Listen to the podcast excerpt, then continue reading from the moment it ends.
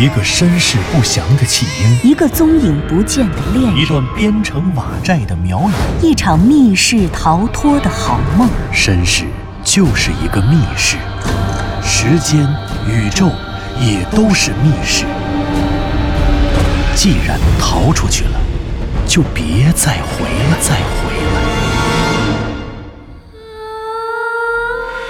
请听长篇小说《望山没有南风向》。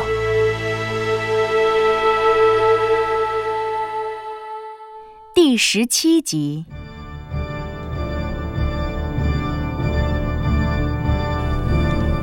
向南风在望山市南郊果然找到了梦境中的雍家村，可是这个人口不多的小村子却充满了古怪。梦境中，归路遥的家和何笑大爷的狗肉馆在现实世界中竟被一堵像城墙一样高的古老围墙包围了起来。这围墙高大，却没有一扇门。向南风不知道。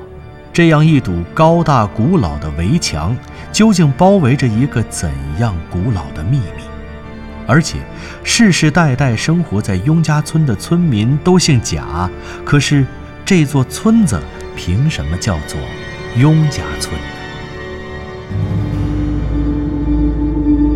这个神秘村落暗藏的诡异，仿佛一个躲在黑夜里怪笑的幽灵。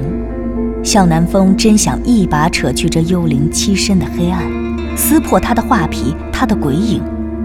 可是，一夜的思考过后，他还是决定放弃。不，我不能这样做。雍家村的诡异，总有一天会被破解，但不是现在。向南风一遍遍地回忆自己与湘西谷主彻夜的对话。可归路遥的音容笑貌始终都是眼前挥之不去的影子。南风，你可真棒，你什么都懂。不，我没有时间去考虑雍家村了。无论那里究竟藏着些什么。归路遥是在守南山中的荒山古堡被厉鬼抓走的，而现在距离他被抓走已经过去八天了。向南风觉着。既然自己已经通过牧歌幼儿园、炒货店和雍家村这三个地理地标和枕头里写着路遥名字的篾片谷，证实了归路遥和他梦境的真实存在，那么当务之急，作为路遥的恋人，他首先要做的就是找到走回梦境世界的入口，救出归路遥。而那个入口，肯定应该在守南山的荒山古堡当中。他每早一分钟到达那里，归路遥的生机就会增加一分。何况，还有个问题是他百思不得其解的。奇怪，这个湘西谷主究竟是什么人？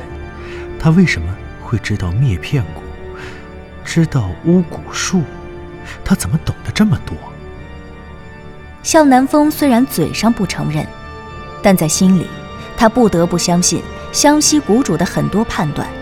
比如，他嘴上虽然并不承认自己相信了巫蛊术的存在，但其实心里他是认同的。但问题是，湘西谷主究竟是什么身份？更重要的是，他究竟是敌是友？向南风不知道。时至今日，他非常清楚两个问题：第一，找到通往梦境世界的入口谈何容易？他只是一无所知的普通人。而湘西谷主则不然，虽然他不知道他究竟是谁，但是他如果想成功走到那个世界，想要救出归路遥，他就必须借助别人的力量，比如湘西谷主。而第二点就是，向南风在心中暗暗地重复：这个世界上，他能够完全信任的人就只有归路遥，因为如果路遥不可信，他宁可去死。他既然想去救出路遥，那么他必须舍生忘死。于是，一个寻找梦境世界入口、解救归路遥的计划就此诞生。一月二日是一个大晴天，天刚蒙蒙亮，向南风就爬起了床，他去楼下二十四小时营业的超市采买了三天的饮水和高热量食物，然后又跑去市中心的户外用品店购买了两盏头灯和一台户外专用的 GPS 卫星定位仪，并且准备了够用三天的电池，下载并且打印了首南山全境的卫星图、等高线图，以备不时之需。他考虑到。在深山中，手机可能会没有信号，于是还租用了一台卫星电话。另外，他还准备了引火用具和防身的刀具。向南风想，虽然这些东西在与厉鬼狭路相逢的时候未必有用，但关键的问题是，他也不知道厉鬼可能会害怕什么。准备好这些东西以后，向南风满载行囊。重返雍家村。一月二号上午十点四十分，向南风从雍家村的背后顺利进入了首南山，这令向南风再一次感到振奋，因为又一个环境信息得到了印证：雍家村确实存在着一条通往首南山的小山路，而这条山路正是此前归路遥带向南风走进首南山的那条路。向南风背着沉重的行囊，背负着同样沉重又忐忑的心情，翻越了八天以前曾经翻越过的那座像笔架一样的高山。当他从这座山的山梁上沿着山路继续向南，背后望山市市区的高楼大厦和整个现代都市再一次与他天各一方。是的，八天之前的那个夜晚，他们就是这样。从这里离开的。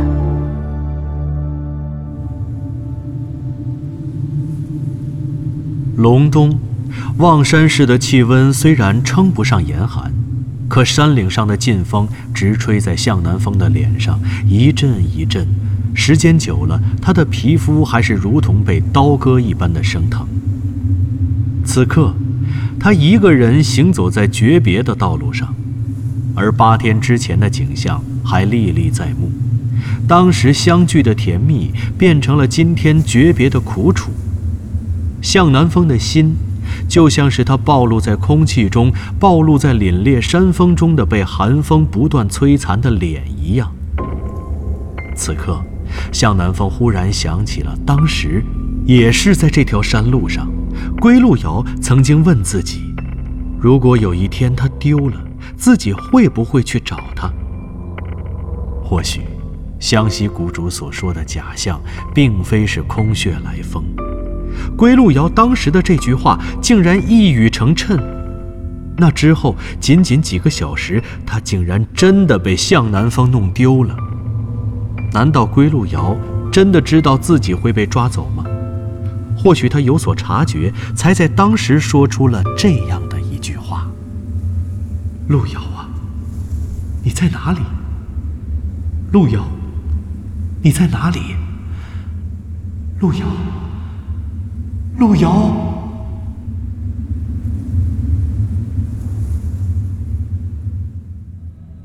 上中学的时候，地理书上的首南山总被贴上“千山之山”的标签。首南山是这座城市、这个省最大的、最知名的一座大山，一个山系。首南山究竟有多少山峰？恐怕就算是世世代代生活在这里的山民，也没有人能够真的把它走完。而在地图上，首南山的面积也相当广阔，大约有五千平方公里。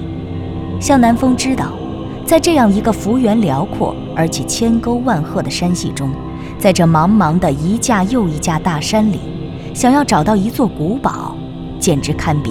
大海捞针，而且更重要的是，冥冥之中他就有一个预感，那古堡恐怕也属于另外一个世界，属于那个梦境的非现实的世界。虽然他抱着不达目的不罢休的信念，重新又走进大山，但如果想真的找到那座古堡，特别是就这样找到那座古堡，他自己也深知。这希望太渺茫了。难道不是吗？他也是从小就生活在望山市，在望山长大的孩子。守南山中如果真的有座古堡，可为什么自己从来都没有听说过呢？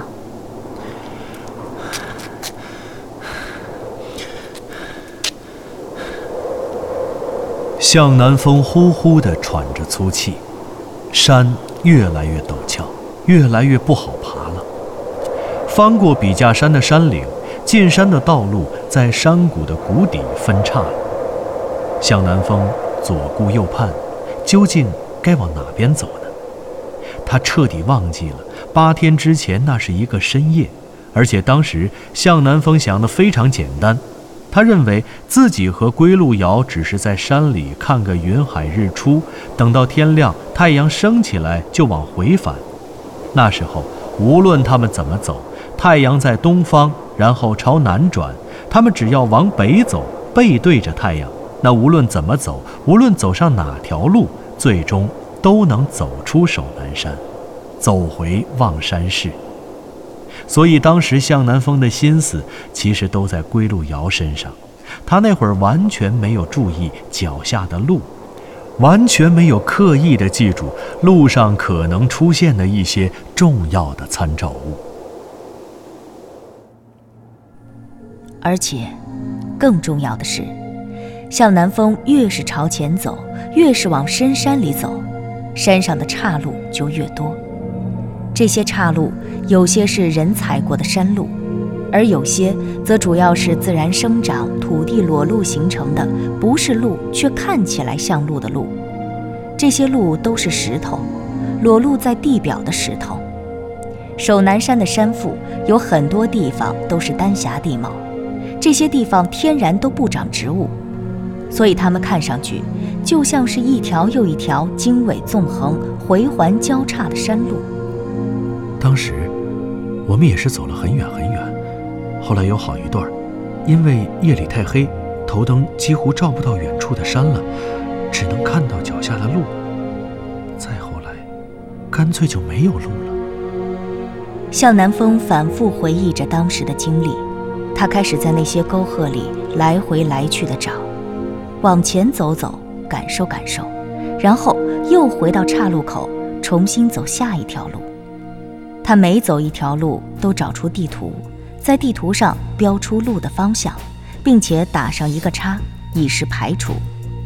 然而，他反复尝试了很多条的岔路，在那一大片野山中走走停停，不断的去感受这样那样的路是否和当时的记忆能够吻合的细节。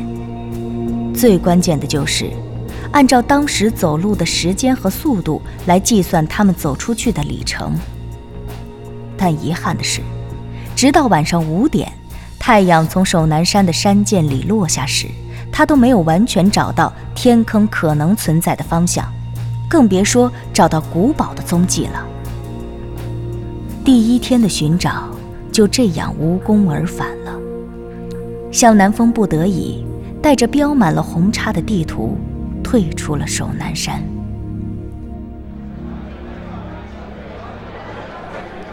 这天太阳刚刚下山，晚饭前后的时候，向南风在下山路上接到了同事张宁宁的电话。电话里，张宁宁想晚上去家里探望他，可是被他以身体疲惫拒绝了。台里大方的给他开了一个月的病假。事实上。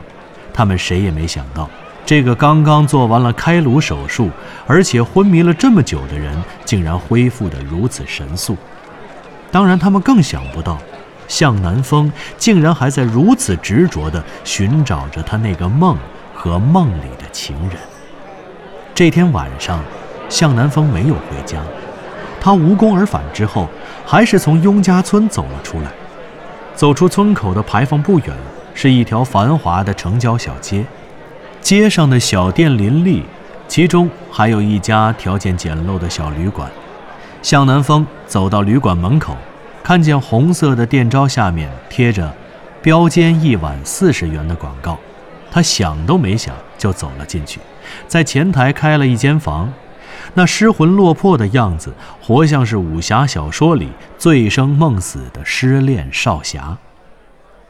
开一间房，在楼下的小店铺点上一碗牛肉面和一瓶啤酒，酒足饭饱之后，向南风回到屋里倒头便睡。这一觉便是天蒙蒙亮的时候了。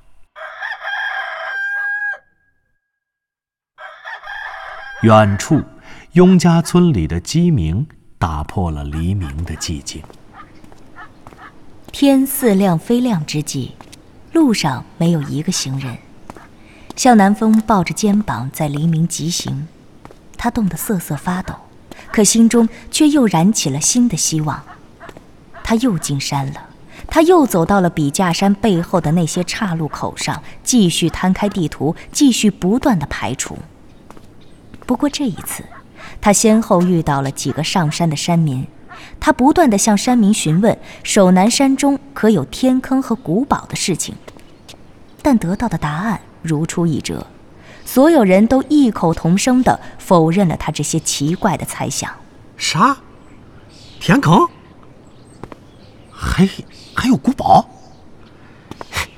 胡说八道，简直就是天方夜谭嘛！古堡？啊，没听说过，没听说过。天坑？哎，没有，没有，没有。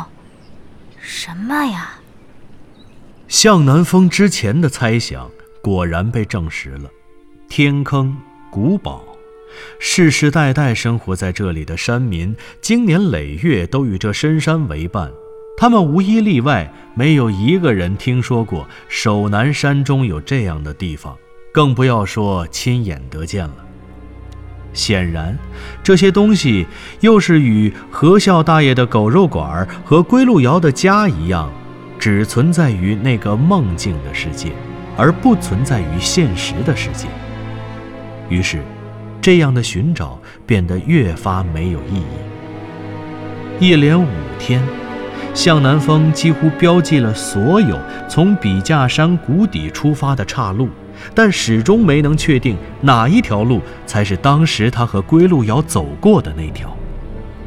然而，这样的寻找，终于在第五天时发生了改变。向南风忽然想到了另外一个重要的参照物。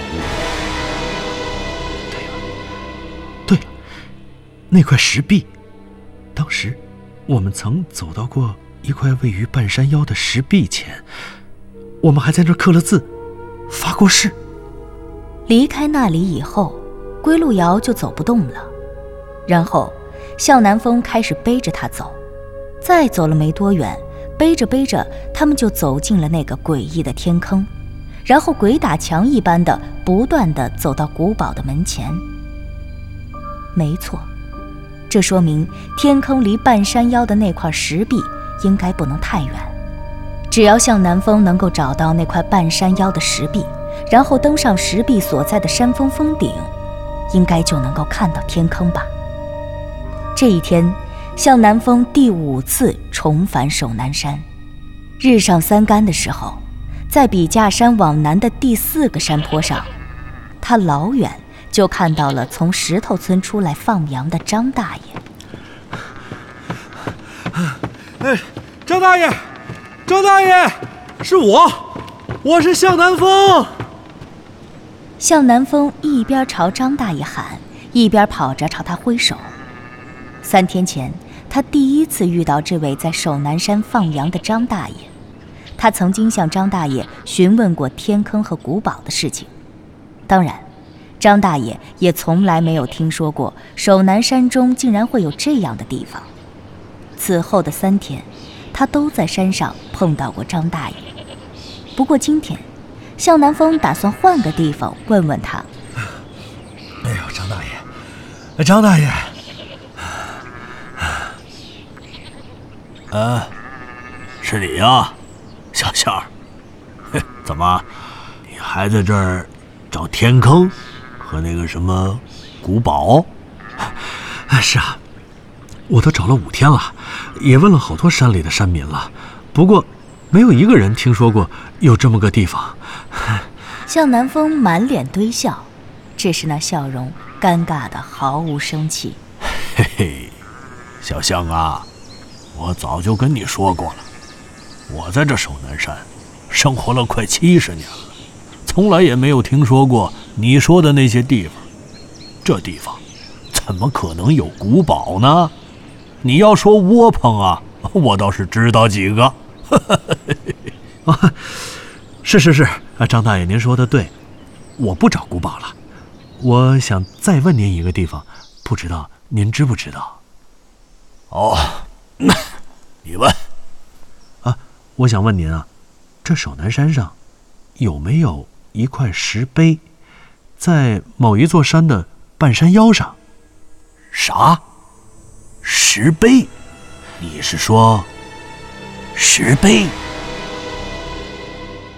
您刚刚听到的是长篇小说《望山没有南方向》，作者刘迪川，演播杨静、田龙，配乐合成杨琛，制作人李晓东，监制全胜。